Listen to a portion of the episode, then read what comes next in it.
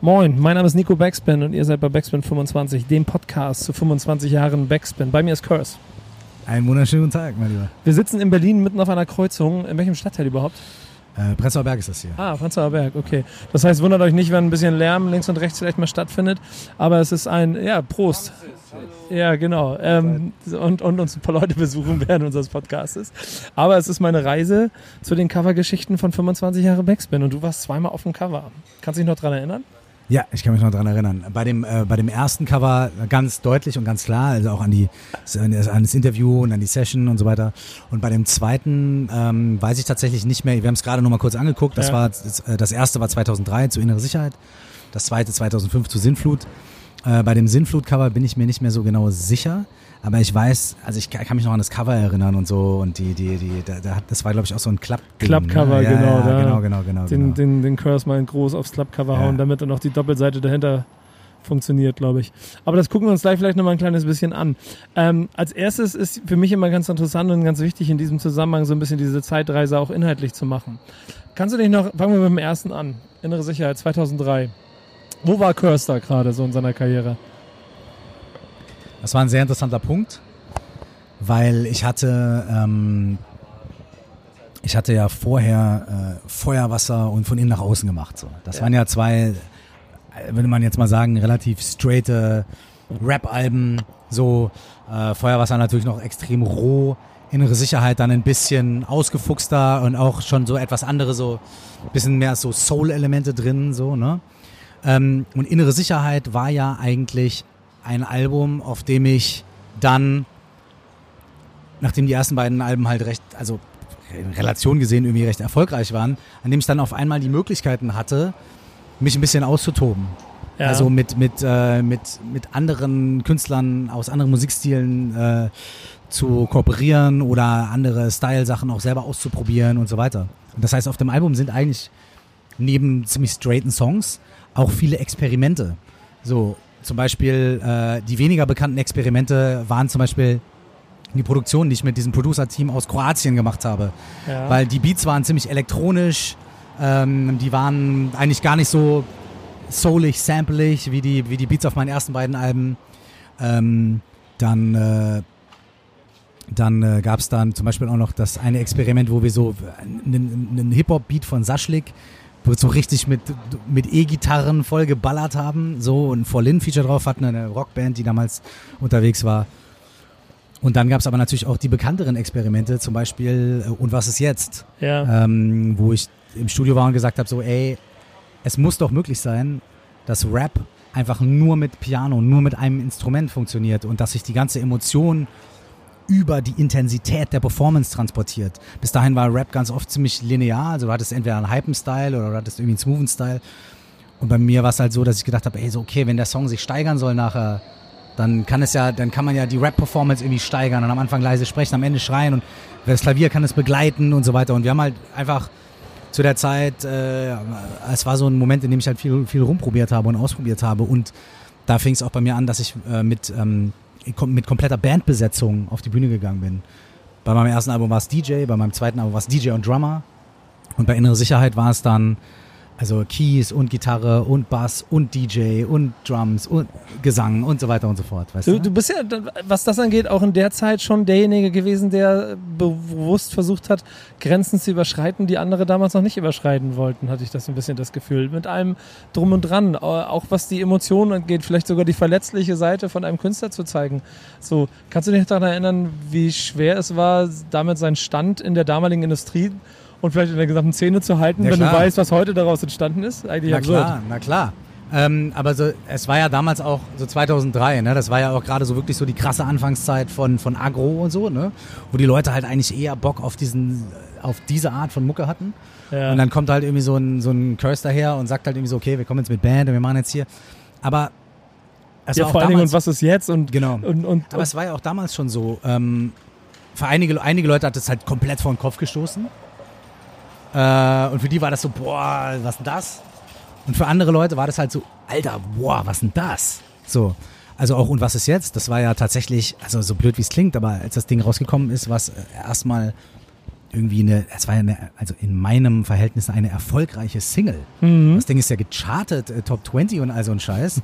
ähm, und ähm, äh, dafür, dass es so unglaublich unkonventionell war. So. Und das Interessante war auch, dass es damals auch gab es keinen so wirklichen, auch gab keinen wirklichen Rahmen dafür, weil es war so für die Underground-Rap-Sendungen, auch die es gab, irgendwie im Radio oder im Fernsehen, war das dann irgendwie nicht Underground genug. Und für irgendwelche kommerziellen Sachen, ähm, Dankeschön. Vielen lieben Dank. Die Getränke kommen. Yes, danke.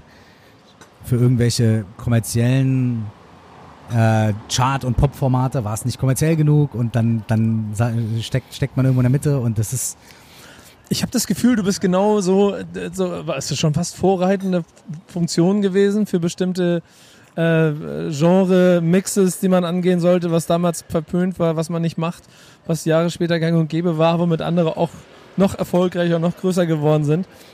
Und wenn wir uns das Cover angucken und die Geschichte dahinter, dann sitzt da auch ein Typ, der damals auch schon nicht ganz typisch für die Deutschrap-Szene gewesen ist eigentlich. ne? voll.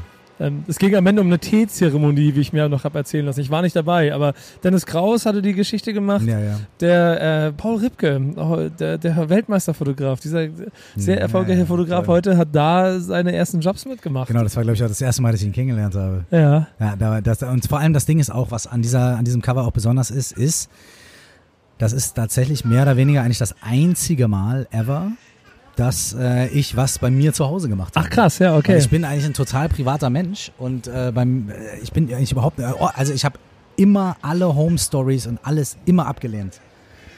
Weil ich immer gesagt habe, ey, wenn mir zu Hause kommen halt Freunde vorbei Mhm. und, ähm, und wenn ich irgendwie Interviews mache oder sowas oder wenn ich professionell irgendwie so, ne, das können wir im Studio machen, das können wir im whatever. So, und das war wirklich das allererste Mal und glaube ich auch bis heute mehr, so fast das einzige Mal, dass irgendwie sowas bei mir zu Hause stattgefunden hat. Ich fühle mich geehrt.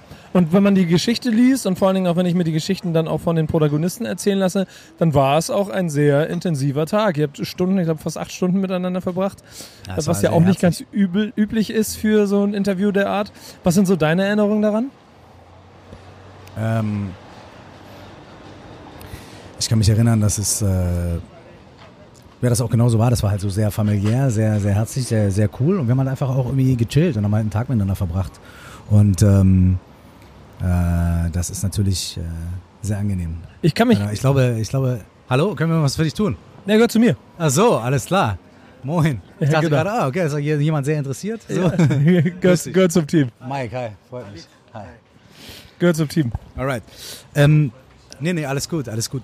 Ähm, also es war wirklich so, dass wir, ähm, dass wir ja einen guten Tag verbracht haben und vor allem, ich meine, das, was man jetzt so Teezeremonie sch schimpft, Mhm.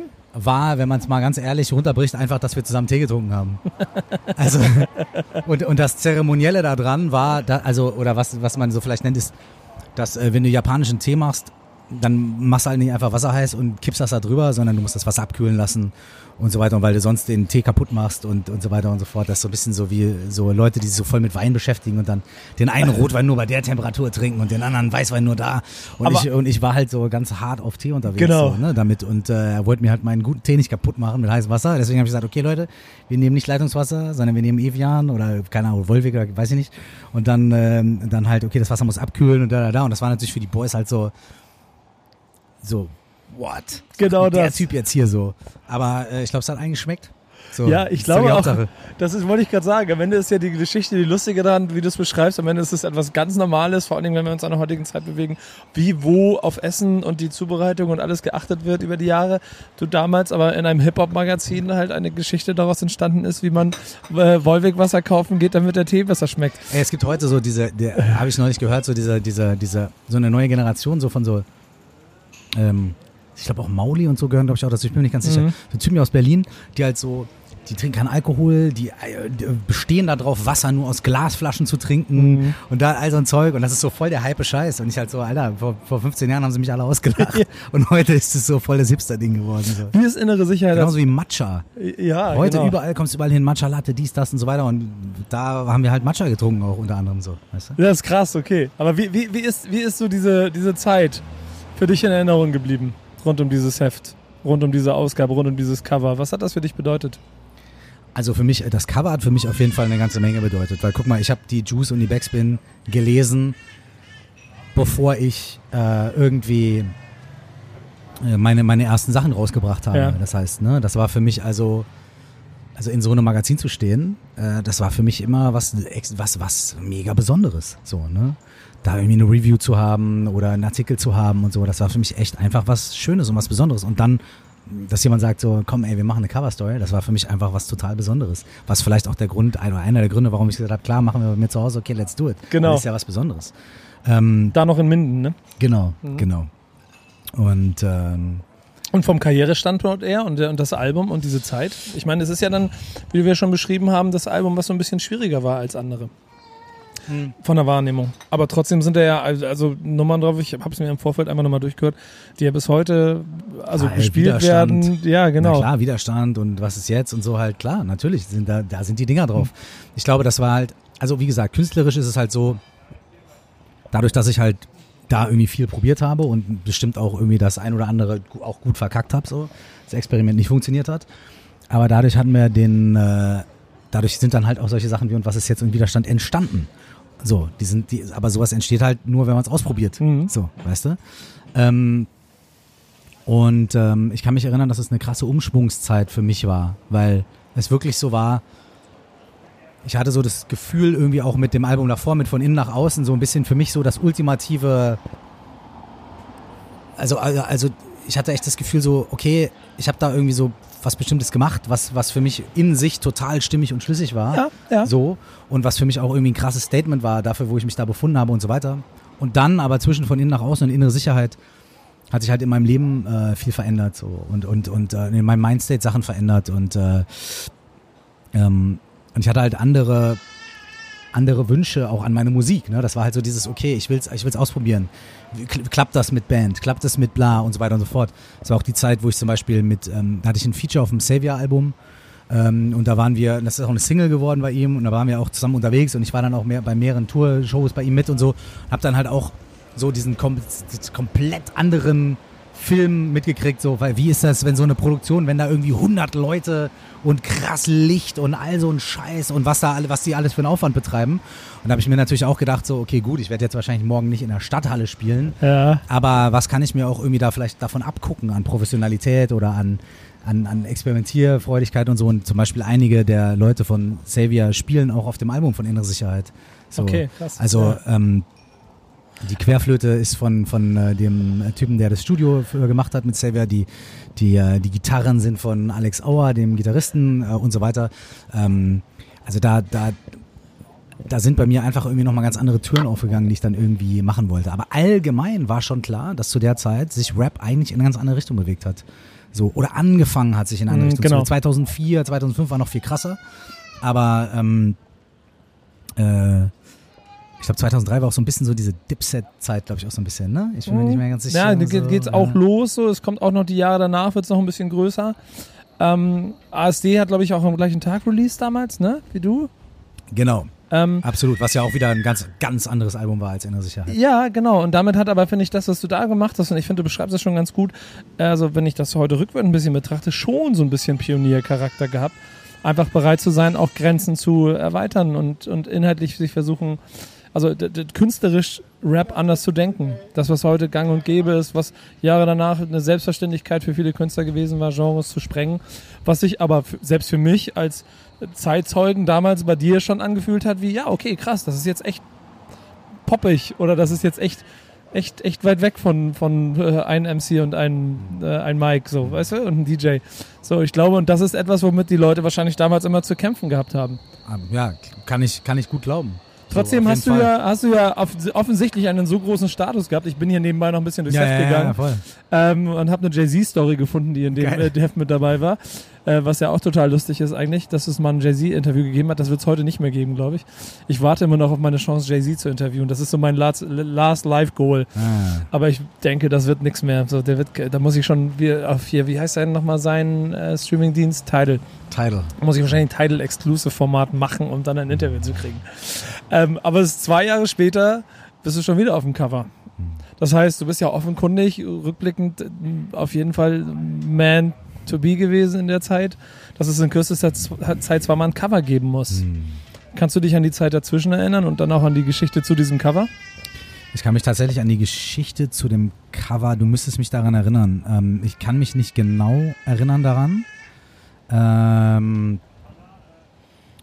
ja, und die Geschichte dazwischen war halt. Fangen wir damit erstmal an. Gehen, Ja, wir, genau. gehen wir mal ein bisschen die also Zeit wenn man jetzt dazwischen einfach durch. mal so musikalisch sieht, lagen dazwischen zweieinhalb Jahre. Genau. Innere Sicherheit kam Anfang 2003 und ähm, Sintflut kam Ende 2005. Ich glaube sogar im Dezember, irgendwie so 17. Dezember, wie das so komplett bescheuert ist. Oder, oder Ende November oder keine Ahnung. Ähm, und ja, das war tatsächlich die Zeit, in der sich im deutschen Rap eigentlich alles gedreht hat zu. Ähm, also Agro hat einfach regiert. Mhm. So, ne?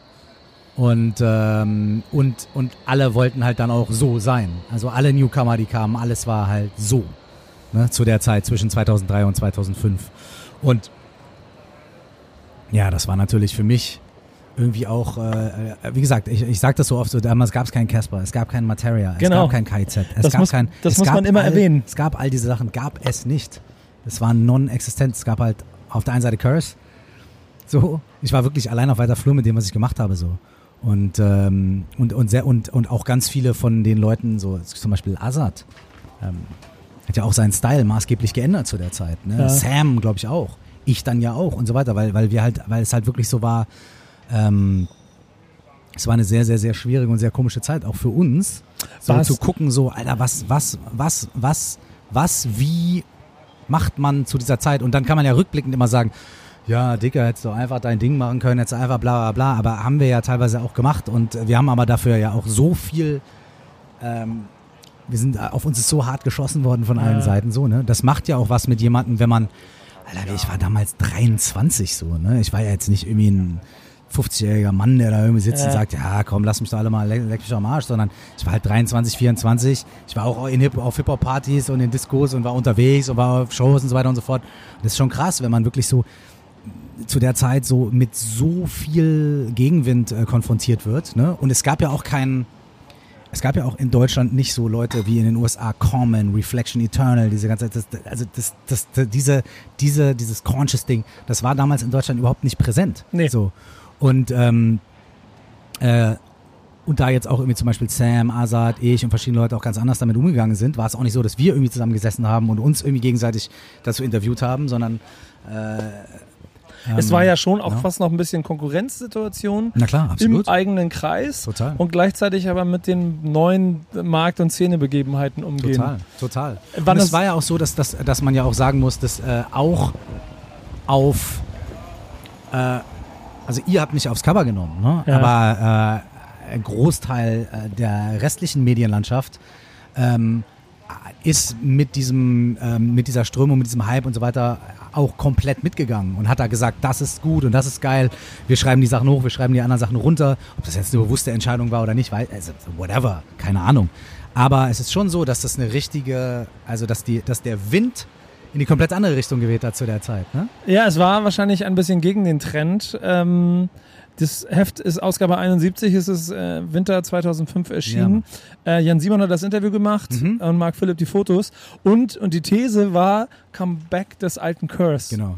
Das heißt, es ging schon so ein bisschen darum, dass der Mainstream-Ausflug, den du in Anführungsstrichen dazwischen gemacht hast, ja offensichtlich äh, von der Kommunikation her so äh, nach außen getragen wurde, okay, jetzt ist er wieder da, der echte Curse, den, den ihr alle gewollt habt. So. Das heißt, es muss ja in dir auch eine künstlerische Zerrissenheit gegeben haben. Es war nicht so sehr eine künstlerische Zerrissenheit, sondern es war so ein bisschen so. Ähm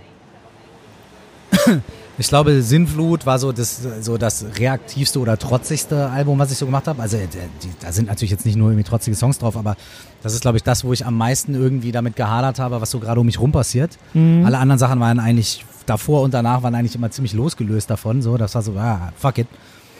Aber das war schon ziemlich beeinflusst von dem, was um mich rum passiert. Ähm, und das Geile ist, dass so dieses der kommerzielle Curse, ich meine, äh, von wie viel kommerziell sprechen wir denn da? Also ich meine, Ja, der erfolgreichste, die erfolgreichste Single war irgendwie auf 23 und äh, ich hatte null Airplay und null Videoplay und ich habe jetzt auch nicht auf der Hauptbühne von Rock am Ring zur großen Zeit gespielt, sondern ich habe genau die gleichen Venues gespielt wie vorher und so weiter und so fort. Das heißt so irgendwie jetzt da. Äh, es ist absurd, oder? Also, also, also das war ja, wir sprechen da tatsächlich eher nur von einem, von gefühlten, von einem gefühlten Style. Ja. So, weil, ne, und nicht von einem tatsächlichen kommerziellen äh, Durchbruch oder sowas in der Richtung. So.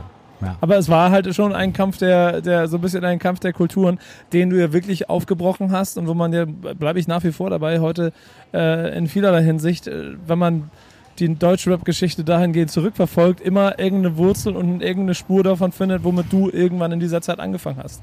Weil die, guck mal, das Interview, das du hier 2.5 mhm. gegeben hast, hat unter anderem auch so Passagen, wo es so mit Sätzen darum geht, dass du manchmal ans Aufhören gedacht hast, weil du dich missverstanden gefühlt hast, zum Beispiel. Mhm. Ähm, plus, dass du ja der, als der Künstler wahrgenommen wurdest, der sehr viel von seinen Emotionen getragen hat. Mhm. Ähm, plus die Situation, die du beschreibst, dass da schon einfach ein ganz schöner Druck entsteht, wenn man Teil der Szene ist, äh, Erfolg hat und dann da eine neue Bewegung kommt und man sich selber orientieren muss. Mhm. Wie würdest du heute rückwirkend den Curse von damals beschreiben auf dem zweiten Cover? Denn er sieht ja schon auch ein bisschen ernster und ein bisschen äh, äh, kämpferischer aus als vielleicht auf dem ersten.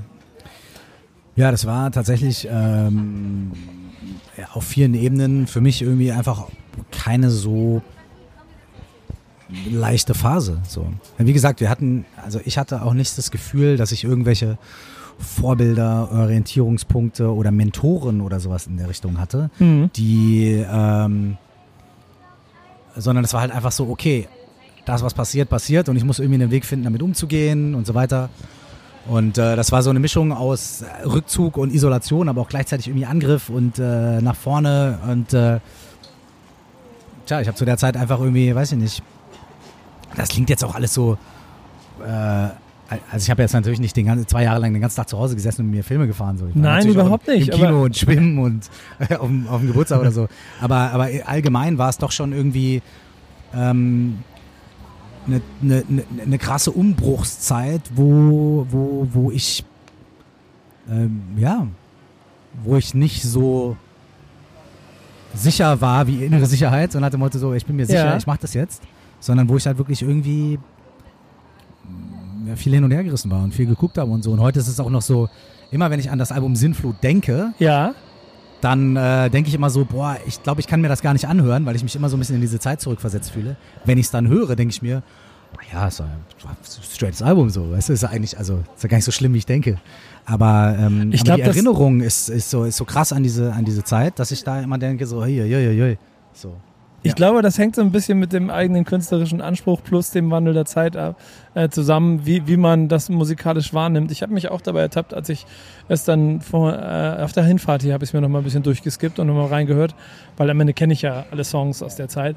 Ähm, und habe dann schon gemerkt, okay, da sind einfach so richtig gute Sachen dabei. Ich glaube, hier ist diese Herbstwind-Trilogie mit ja, drauf, die einfach Inhalt, also lyrisch vom Aufbau, von der Struktur her damals seinesgleichen gesucht hat, so was, was von der Emotionalität getragen drauf zum Beispiel, da ist aber auch, ähm, also ich so links rechts mit Reno drauf, ja, was ich auch genau. bis heute krass feiere, oder zum Beispiel ja natürlich auch Broken Language mit Sammy. Also da sind natürlich auch Dinger drauf, so, weißt du, ist ja jetzt nicht so, als wäre das irgendwie das komplette Identitätskrisen aber. Sch nee, schlägt das ja aber auch wieder eine Brücke in die Neuzeit, weil du dann ja irgendwann, ich glaube, das war das letzte Mal, dass du mit Sammy was gemacht hast und dann machst du 13 Jahre später, ja, ja. Äh, treffen wir uns in Mannheim zu einem Videodreh ja, und dann holst du noch Savage dazu und dann ist Königstreffen der äh, Legenden aus der Zeit. So. Das heißt, ich glaube, es, da bleibe ich immer dabei, dass viel aus der Zeit natürlich zu dem beiträgt, wo man heute steht. 100 Prozent, natürlich. Guck mal, du hast übrigens auch ein Heft äh, gehabt, wo Agro-Ansage 5 im Heft war, aber Curse war auf dem Cover. Das heißt, Backspin war auch der Meinung, Backspin, dass. Backspin hat es äh, möglich gemacht. Backspin ja, macht's möglich. Ja, genau. Guck mal, Flair, Flair auch äh, mit drin und so, aber Curse ist auf dem Cover. Wie denkst du dann so, aber wenn du dann jetzt nochmal in diese beiden Covergeschichten zurückdenkst, insgesamt an diese Zeit, weil das ist ja schon auch die prägende Curse-Zeit. Da sind sehr viele Alben entstanden, da ist im Prinzip würde ich auch sagen, das Hauptmindset von dem entstanden, wofür man Curse wahrgenommen hat über viele, viele Jahre, wahrscheinlich bis heute noch. Also meine Generation und ich habe auch in der Redaktion jemanden sitzen, der ist bis heute, du kennst ihn auch, ist bis heute ein großer, großer Fan von dir und deiner Musik, auch aus den alten Tagen, weil es ihn seitdem begleitet und wahrscheinlich auch immer sein Soundtrack für sein Leben war. Was bedeutet dir das? Rückblickend ähm, ist man natürlich dann immer irgendwie schlauer und kann das alles irgendwie einordnen so, ne? Zu der damaligen Zeit, mittendrin, habe ich so eine größere Perspektive darauf gar nicht gehabt oder habe ich natürlich auch irgendwie jetzt nicht so sehr darüber nachgedacht, was könnte mal die Legacy davon sein und könnte man mal in zehn Jahren und wer wird davon irgendwie beeinflusst und wie nicht und so weiter. Ich mir wirklich, wirklich keine Gedanken darüber gemacht, gar keine Zeit dafür oder gar nicht den Weitblick gehabt, mir solche Gedanken zu machen. Ich glaube auch, wenn, wahrscheinlich ist es auch, wenn man das im Jetzt macht, sich solche Gedanken, ich glaube, dann geht es irgendwie auch in die Hose so. Weil wie will man denn mit so einem Gedanken irgendwie dann noch entkrampft Mucke machen, wenn man sich denkt, okay, könnte das irgendeine Legacy haben oder könnte das irgendwie, was bedeutet das in zehn Jahren oder so? Eieiei. ähm, und heute, äh, ja, äh, heute bin ich, also heute, also ich habe ganz viele von diesen Momenten und ganz viel von dieser Zeit noch total vor Augen und ich weiß ja auch noch, was ich damals gedacht habe und ich mich gefühlt habe. Heute, also bin ich auch irgendwie ein bisschen froh, dass das vorbei ist, weil es halt wirklich auch äh, eine Phase war, die, die, wo, wo es sehr oft gar nicht so harmonisch in meinem Leben zuging. Im Innen und im Außen. So viel Struggle war oder viel irgendwie hin und her und bla. Und das erzeugt natürlich auch Reibung, dadurch entsteht natürlich auch Kunst. Aber ähm, ich jetzt zurückblicke, merke ich, dass ich jetzt auf jeden Fall entspannter bin. Und äh, ähm, ja, aber trotzdem war es natürlich, also es war ja, es war krass, es war eine krasse Zeit. Und eine Sache, die mir immer wieder bewusst wird, ist, Ja. und das ist, das meine ich wirklich ehrlich, ne? Ich wünsche mir manchmal, ich hätte die Zeit durchleben können, ohne cursed zu sein.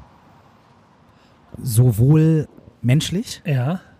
als auch musikalisch, weil ich glaube nämlich, dass ich viele der Sachen, die zu der Zeit rausgekommen sind, gerne auch schwer gefeiert hätte. Konnte ich aber nicht, äh, weil ich auf jeder zweiten Platte angepisst wurde. Ja. Das heißt, ähm, das habe ich auch schon ein, zwei Mal gesagt. Ich habe einmal schon gesagt, dass als ich zum ersten Mal irgendwie äh, so ein, zwei Sachen da gehört habe und eigentlich voll so gedacht habe, boah, weil ich komme ja aus der Mob Deep Zeit so, ne? Und, aus, und, und äh, gedacht habe, so, ey geil, ich habe ja damals zum Beispiel auch davor es gefeiert und so, weil ich gesagt habe, okay, die sind einfach asozial und da, da, das ist gut, das ist eine Energy, die deutscher Rap auch braucht, so, die ich so nicht reinbringen kann. Und es braucht auch Leute, die das reinbringen, das ist total wichtig. Und als dann die Boys gekommen sind und die Sachen gemacht haben, habe ich erstmal gedacht, so, okay, geil. Und dann kommt der dritte Song und da ist dann Curse, du Wichser, Curse dies, Curse Scheiße. Und ich dann so, mein erstes Gefühl war, ähm, ich war richtig, äh, ich war richtig enttäuscht. Aber ich war nicht enttäuscht, weil ich gedisst wurde, sondern ich war enttäuscht, weil, weil ich gedacht habe, so krass, sch- schade, wie, wie, wie, schade, dass, dass ihr mir das so vermiesen müsst, eure Ja. Mucke zu feiern. So. Ich würde gerne das Zeug hart feiern und ich feiere auch viele von den Sachen so. Aber das war total schwierig. Weil wenn, weil, wenn ich einfach nur als Privatmensch da gewesen wäre, hätte ich wahrscheinlich ganz viele von den Sachen ganz anders gefeiert. Aber das war auch echt strange manchmal. Das war Ja. auch echt strange. So. Und es ist auch echt strange, wenn du bei jedem neuen Release von irgendwem erstmal darauf achtest, ob du irgendwo gedisst wirst. Und wenn du dir schon gar nicht mehr die Musik deiner Kollegen anhören kannst, ohne irgendwelche Vorurteile, sondern einfach so, ey, neue Platte von bla, so, geil, hab ich Bock drauf, zieh ich mir rein, sondern wenn du, wenn du schon auf den, auf den Punkt kommst zu sagen, ich will mir eigentlich das Zeug gar nicht mehr anhören, weil ich kann mir das nicht freiwillig geben, irgendwie, dass irgendwelche Leute so, das war, ist echt strange. Und deswegen denke ich mir manchmal so, ähm, ich würde diese Zeit gerne nochmal durchleben, aber ohne Curse zu sein, so. Wahrscheinlich, äh, wäre es entspannter oder so. Oder, oder anders, ich hätte vielleicht andere, andere Eindrücke bekommen. Ist krass. So. Ja, Ja. ich kann das aber, glaube ich, ziemlich deutlich nachempfinden, weil du schon ziemlich viel Zielscheibe warst. Aber eben, äh, ich würde rückblickend sagen, genau aus den Gründen, weil du deine Musik gemacht hast, wie du sie gemacht hast.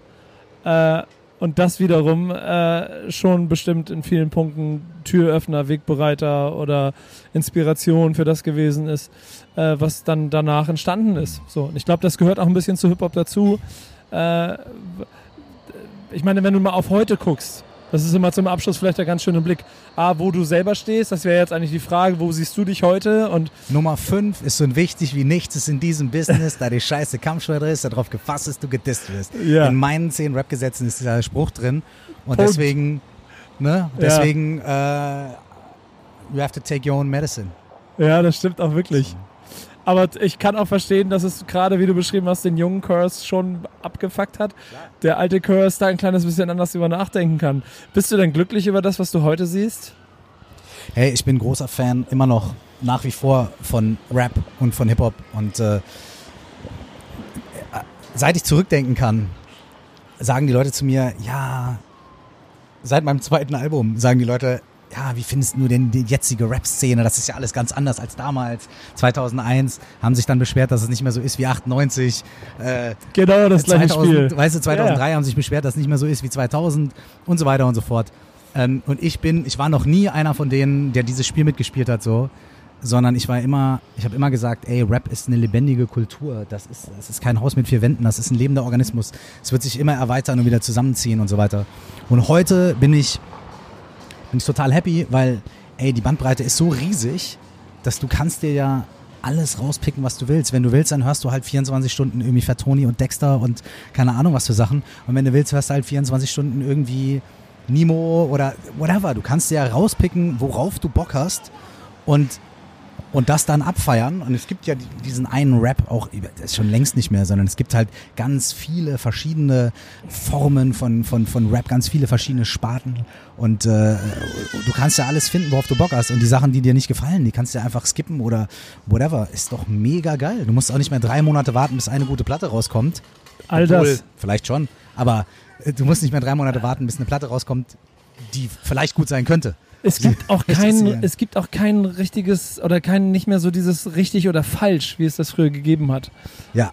Das Obwohl ich natürlich auch am Anfang so ein harter richtig und falsch Fuzzi gewesen bin. Ja. Ne? Also auf gewisse Weise bin ich das auch immer noch. Aber jetzt ist das entspannter, weil jetzt denke ich mir so, falsch ist für mich halt, also ich meine, wenn einer nicht rappen kann, kann ja. er nicht rappen. Aber er kann mich trotzdem entertainen. Ja. So, genau. er kann mir trotzdem irgendwie mit Autotune irgendeine geile Melodie ins Ohr knallen. Das kann ich auch feiern. So. Und äh, für mich ist nicht mehr so dieses, ähm, für mich ähm, ist das jetzt zwar schon differenziert, ob einer jetzt irgendwie krass flowen kann oder nicht, aber ähm, ich kann auch entertained werden von Musik, die äh, einen ganz anderen Anspruch hat. Und früher habe ich mich nicht so sehr entertainen lassen von Musik, die nicht meinem Anspruch genügt hat. Ja, genau. So. Das ist, war aber auch gang und gäbe zu der Zeit. Gibt es heute einen zufriedeneren Curse, als er das früher war? Ja, klar, aber Alter, ich meine, äh, guck mal, ich, ich habe graue Haare im Bart, so, weißt du? Also ich meine, äh, wenn man, wenn man, ich weiß nicht, wie viel, ein, großer Teil davon hängt bestimmt irgendwie auch damit zusammen, dass ich einfach, einfach älter geworden bin und so und ruhiger geworden bin, entspannter geworden bin. So, es ist vielleicht gar nicht so esoterisch. Äh, ein anderer Teil ist aber dann vielleicht doch irgendwie esoterischer, weil ich halt jetzt mich mehr mit oder mir selbst irgendwie mehr erlaube, mich mit solchen Sachen halt auch zu beschäftigen, so mit meinen inneren Vorgängen. Habe ich früher nur über meine Musik verarbeitet und jetzt mache ich das auch anders, so ja. guck da wirklich drauf und ist ja klar über den Podcast und diese ganzen Sachen so. Ähm, und ich bin aber auch wirklich happy ähm, darüber, dass als ich 14 war, habe ich gesagt, warum analysieren wir keine Raptexte im Unterricht? Warum hört nicht jeder Rapmusik auf dem Schulhof? Warum ist Rapmusik nicht irgendwie bei uns?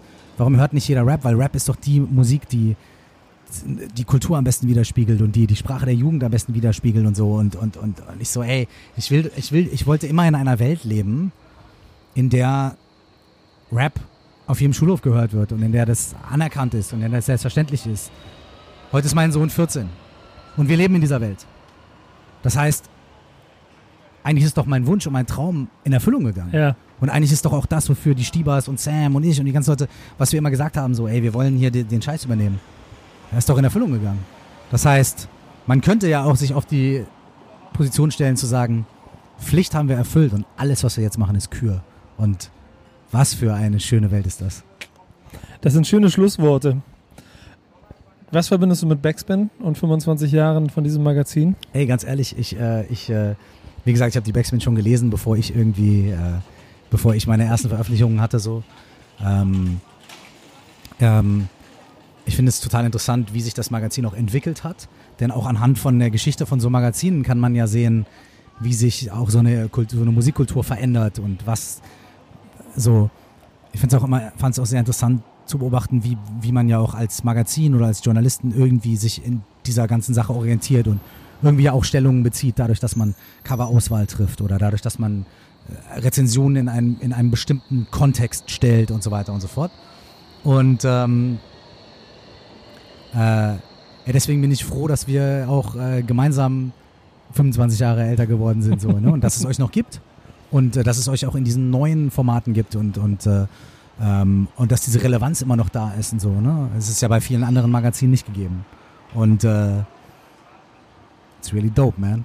Und dass wir jetzt hier sitzen und darüber quatschen und, äh, und nicht nur nostalgisch, Ja. sondern dass wir alle auch noch gemeinsam in diesem Boot sitzen so und rudern und Wasser schlucken und all so ein Zeug so. Das ist super. Hammer. Und äh, ich zitiere da immer gerne frei Cora E für solche Situationen. Es wäre heute nicht, wie es ist, wäre es damals nicht gewesen, wie es war. yes, sir. Das- Wieso, das war doch Casper, hat doch Ah, Casper ja. gesagt. Ja, Und das, das, gilt, das gilt wahrscheinlich genauso. Äh, dieser Spruch ist genau da das perfekte Beispiel. ja, So, für, für diese Entwicklung auch Ja. so, dass die Leute nachher gesagt haben, ich habe mir einen Spruch von Casper tätowieren lassen. ja. Das wäre so, wäre nicht so, wie es damals nicht gewesen, wie es war. Ist doch perfekt. Ja. So, ne? und, Schöne Grüße an Cora E. Yes, und an Casper. Und danke, es war. Danke dir, danke, Ey, danke dir vielmals. danke, dass du Freut dabei mich warst. jedes Mal sehr. In 25 Jahren sehen wir uns wieder, spätestens. Später nicht, ich glaube, wir sehen uns früher Ja, wieder, bin ich mir ziemlich sicher. Äh, aber das war Backspin 25, der Podcast zum 25. Geburtstag von der Backspin mit Curse. Vielen Dank. Sehr, sehr gerne. Danke euch.